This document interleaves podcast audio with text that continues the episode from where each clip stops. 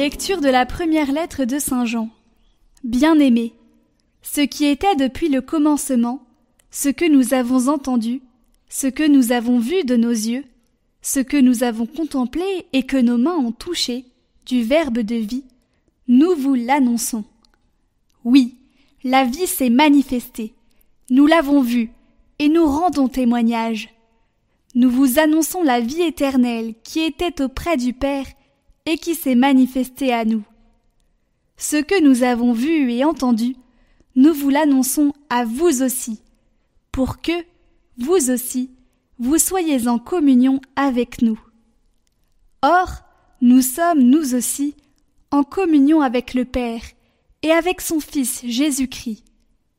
Et nous écrivons cela afin que notre joie soit parfaite.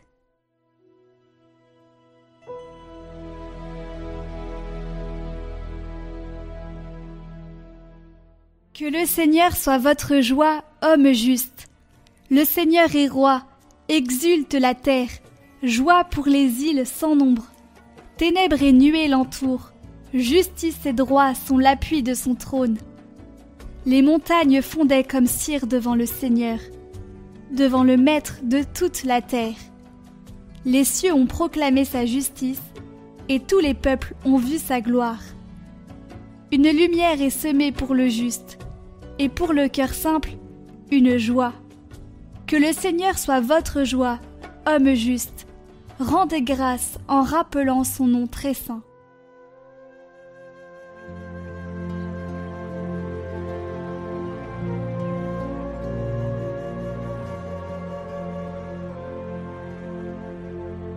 Évangile de Jésus-Christ selon Saint Jean.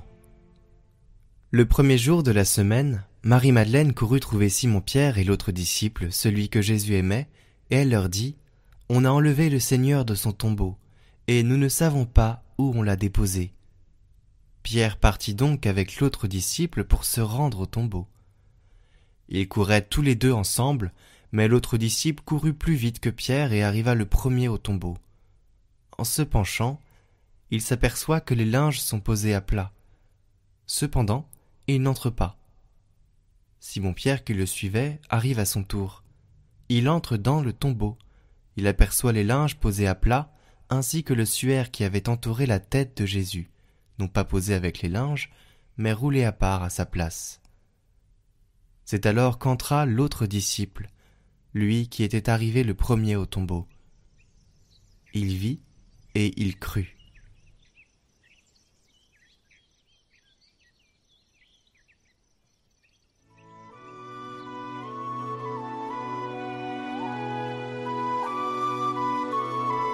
Commentaire de Saint Augustin.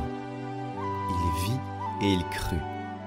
Ce qui était depuis le commencement, ce que nous avons entendu, ce que nous avons contemplé de nos yeux et que nos mains ont touché, c'est le Verbe de la vie.